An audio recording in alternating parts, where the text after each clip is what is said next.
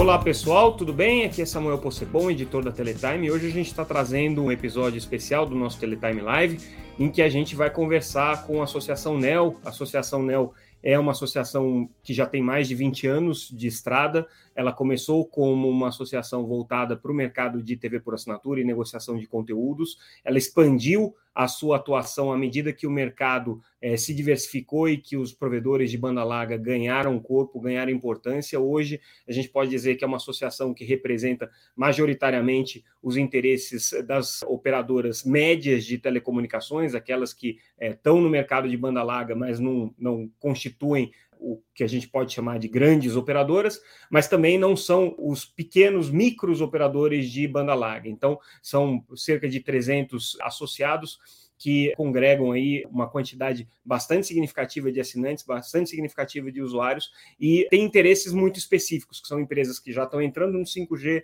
são empresas que têm uma atuação regional forte, bastante competitiva e que têm, portanto, agendas institucionais bastante específicas. Por isso que é interessante essa conversa com a associação para tentar entender como que a ANEL se coloca do ponto de vista institucional na defesa, nos interesses e enfrenta os desafios que esses prestadores de médio porte estão enfrentando hoje no Brasil. E aí, para isso, a gente vai ter aqui o nosso convidado Rodrigo Schuch. Rodrigo é diretor executivo, presidente executivo da Associação NEL, e também vamos ter a Mônica Gandolfi. A Mônica é diretora de parcerias e marketing da associação. Então, obrigado pela presença de vocês, Rodrigo, Mônica. Muito bom estar aqui com vocês dois. Queria começar essa nossa conversa, Rodrigo, falando um pouco sobre o que, que você colocaria hoje de prioridade da associação, porque eu vejo vocês atuando na frente de espectro, eu vejo vocês atuando na frente de conteúdo, vejo vocês atuando na frente de 5G, vejo vocês atuando na frente de postes. São temas muito diversos, mas existe uma linha comum, que é a questão da competição. Tudo isso está relacionado ao cenário competitivo. O que, que você coloca hoje como foco central da NEL? É a garantia de que o mercado vai continuar competitivo? É estabelecer condições competitivas ou é garantir o crescimento dos operadores? Qual que é o principal foco de vocês? Respondo a pergunta remetendo aí à criação da ANEL. A ANEL surgiu em 99 sobre a bandeira da competitividade. Né? Na, na, ocasião, a gente falava de competitividade no setor de TV por assinatura, ter melhores preços, melhores negociações para que os associados conseguissem disputar mercado, né? terem condições minimamente favoráveis aí à, à competição. Então, a nossa bandeira sempre é e sempre será a competição, uma competição clara, uma competição transparente e justa. Né? A gente não quer nada diferente disso. No que tange ao, aos temas que a gente que a gente tem dado aí a, a maior amplitude, né?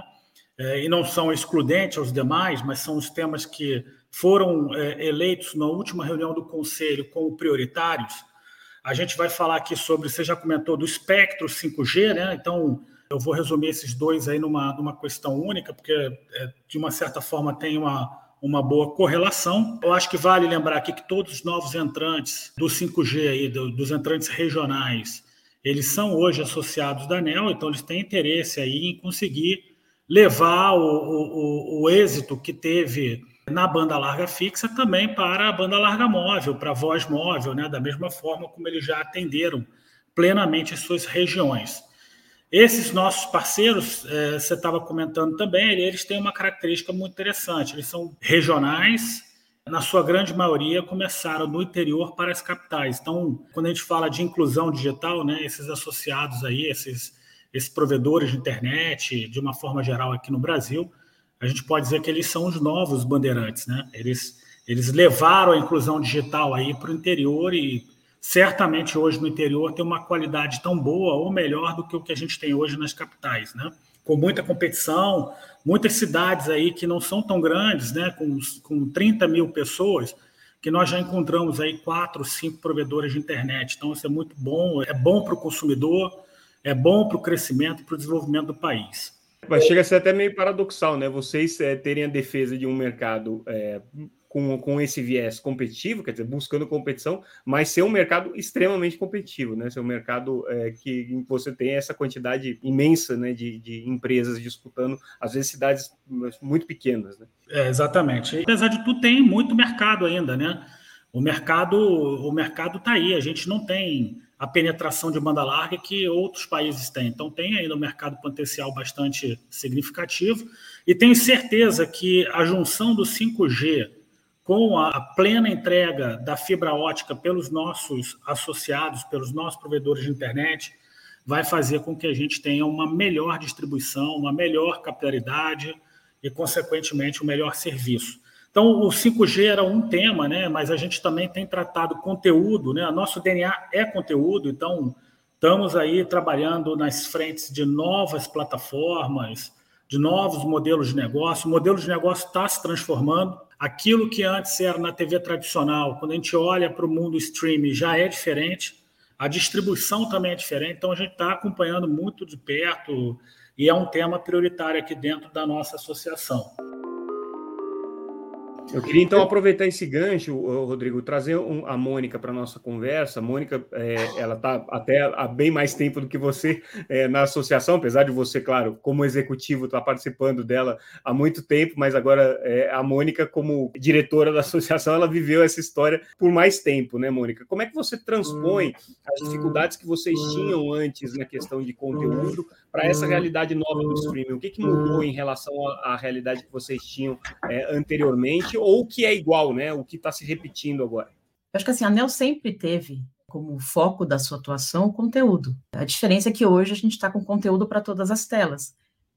Agora, desde o início, a ANEL sempre buscou é, não só essa competitividade, que era fundamental para a existência desses operadores regionais, mas também atender a demanda do consumidor. O consumidor, você lembra bem, há, há anos atrás existia um momento, teve uma onda de que o, o cliente era o grande rei, né?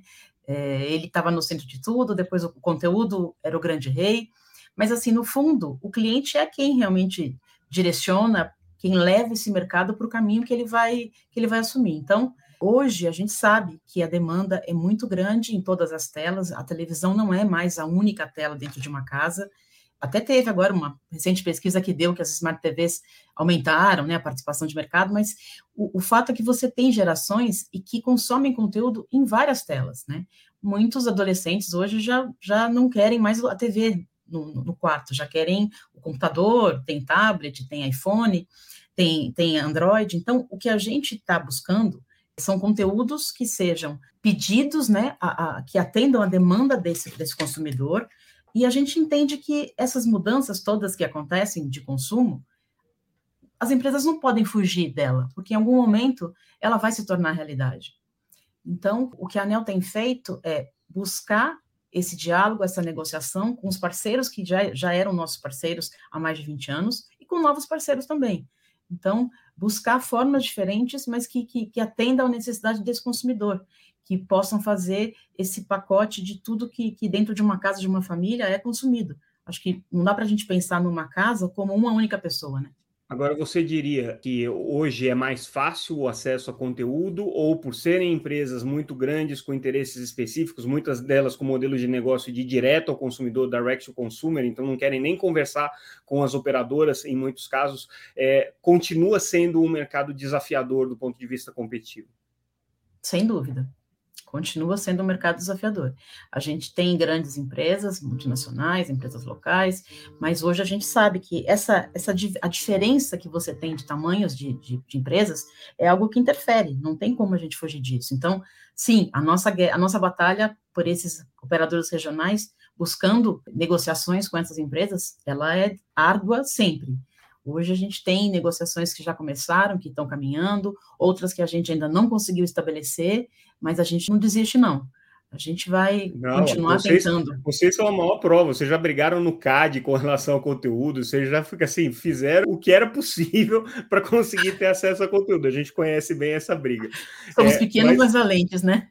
Exatamente. Agora, Rodrigo, é, você, você numerou vários pontos aí da, da característica da atuação dos provedores agora, o 5G mudando um pouco é, essa dinâmica. O que, que você colocaria hoje como principal entrave para o desenvolvimento, para o crescimento dos provedores regionais no Brasil, que cresceram muito, né? A gente é inegável né, o, o salto que eles deram, mas a gente percebe que, que hoje eles começam a enfrentar também problemas competitivos. Qual que você colocaria hoje? Qual é o principal entrave ou os principais entraves para o desenvolvimento desse mercado? Eu comentei dos dois itens né, anteriores, conteúdo e, e 5G, mas temos mais outros dois, e, e num desses eu vou, eu vou descorrer aqui um das, das grandes preocupações e talvez aí um, um, um, item que a gente vai precisar também trabalhar muito aqui com outras associações. Então, a gente tem outros dois pontos que, que foram elencados como prioritários, que um é postes, né?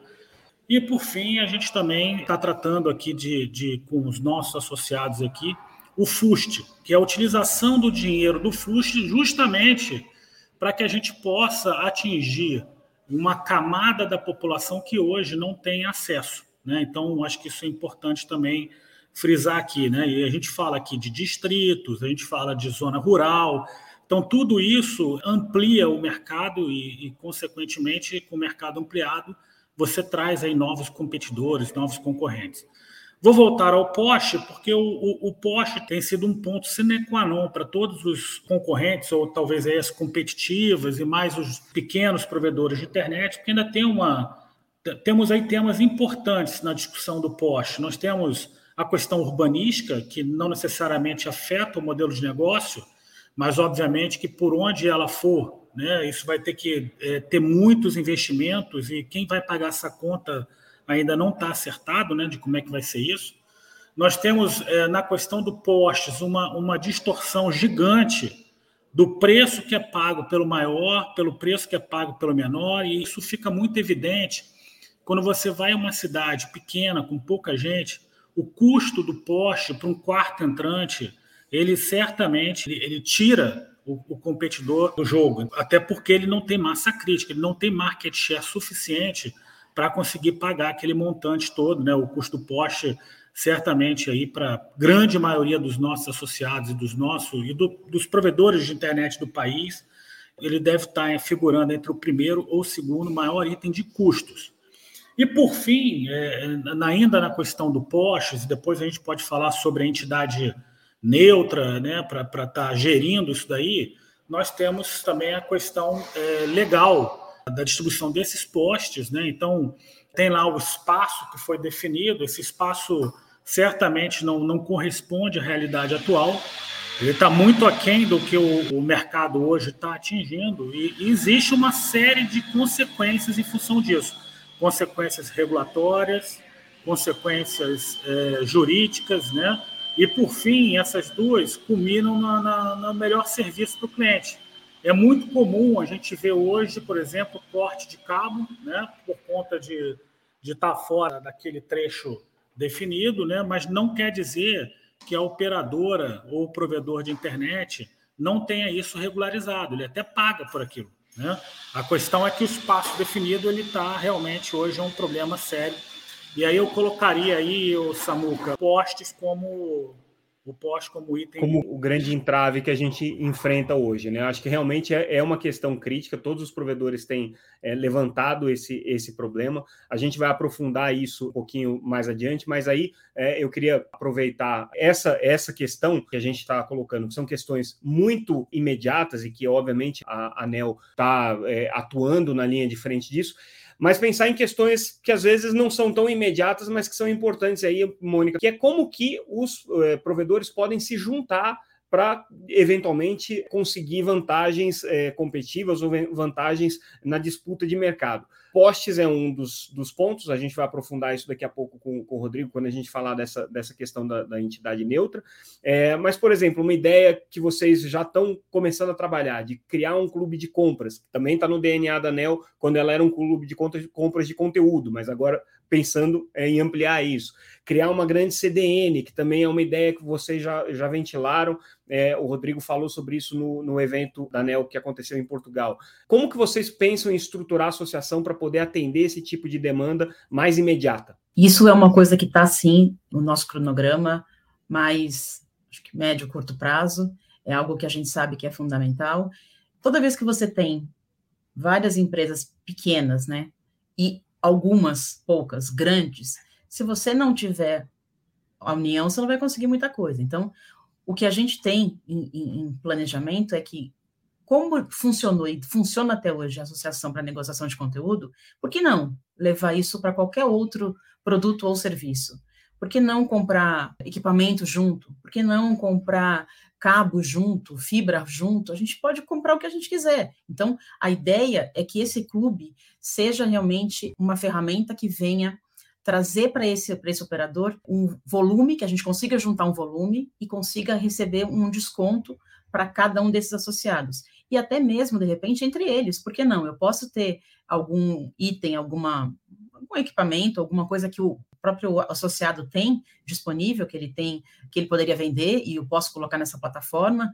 Então, a gente já sente, a gente sente desde o início que essa união é fundamental visto que também até a parte técnica a gente começou, já tem alguns três anos que a gente está trabalhando. A ANEL, quando começou a negociar SVA, aplicativos, a gente sentiu que não bastava só negociar, não bastava só ter a negociação com o parceiro, porque existe um outro entrave lá na ponta que era a integração. Cada empresa tem um sistema diferente para a gestão de seus clientes. Então, na hora que o parceiro ia fazer a integração com cada uma dessas empresas, ele tinha um, um gargalo que poderia até inviabilizar o processo, né? E a ANEL criou um gateway de, de, autenticação e autorização. Esse gateway, né, hoje já funciona. Hoje a gente já tem mais de 80 associados integrados, eu tenho é, mais de 15 ERPs, os sistemas de gestão que já estão integrados, e tenho mais de 25 parceiros negociados, operando. Então, isso funcionou super bem.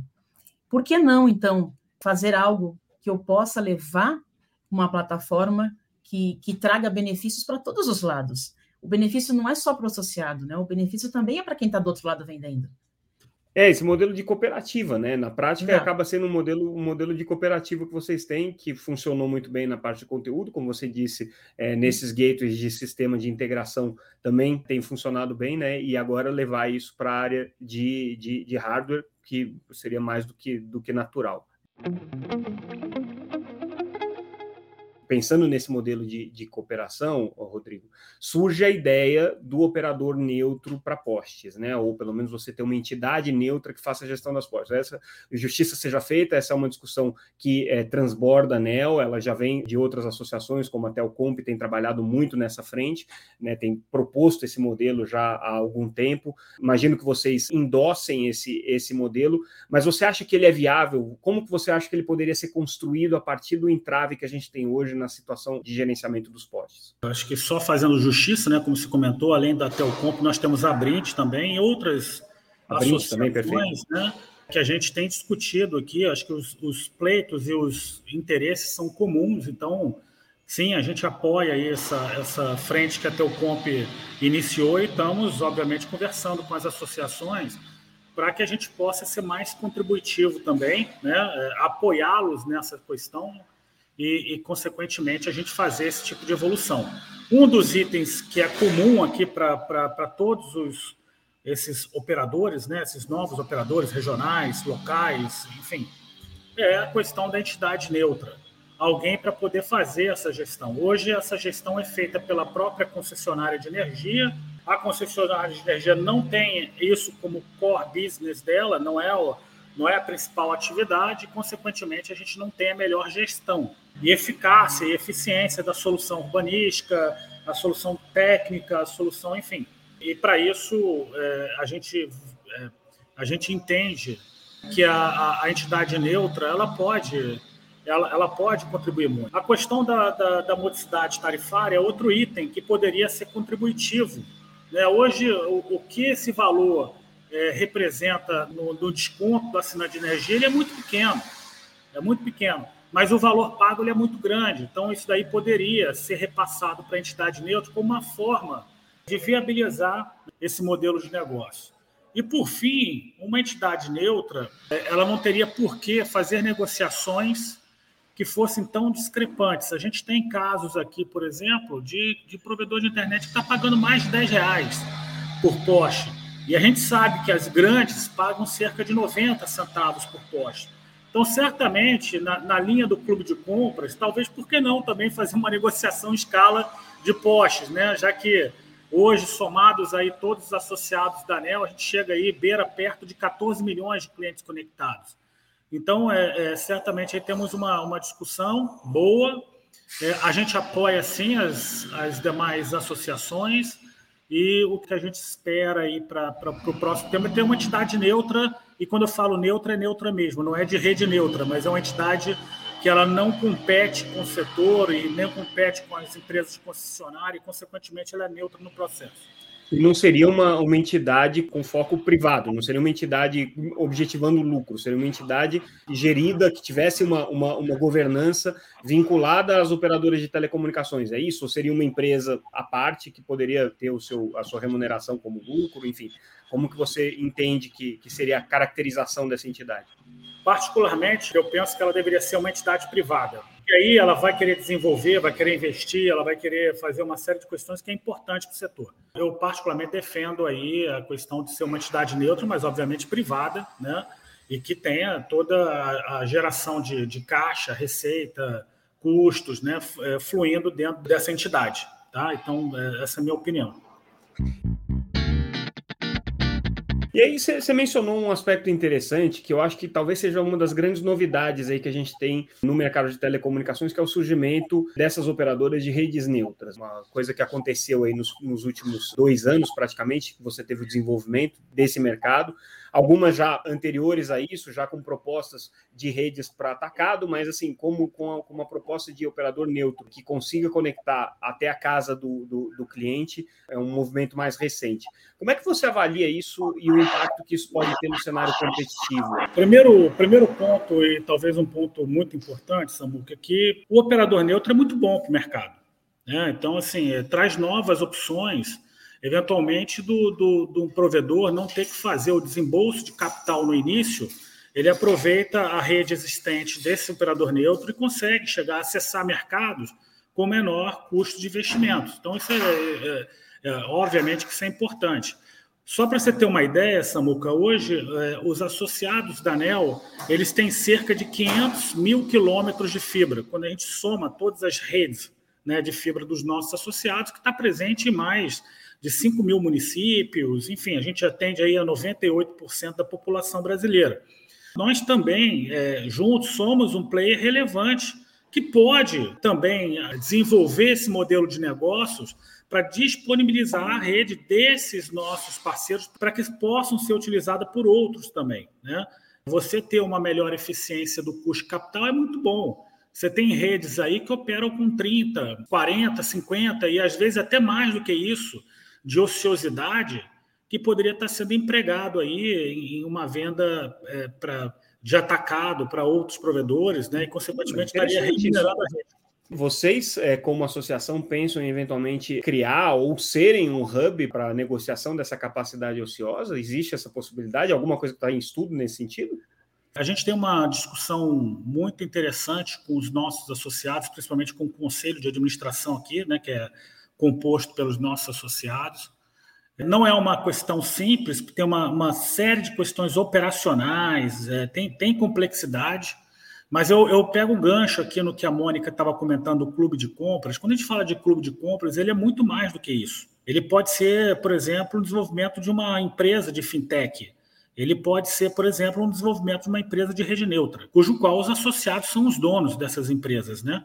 É, a gente sim está fazendo um, um, grande estudo, a gente está no meio do nosso ciclo de planejamento estratégico para o ano de 2023, e o tema de negociação em escala, que é o talvez aí seja o mote dessa, dessa, desse pensamento, que foi o que a Mônica trouxe, ele extrapole pra, pra, de conteúdo para equipamentos, mas de equipamentos para capacidade, de capacidade para modelos de negócios, onde você consegue é, ter novas fontes de geração de receita.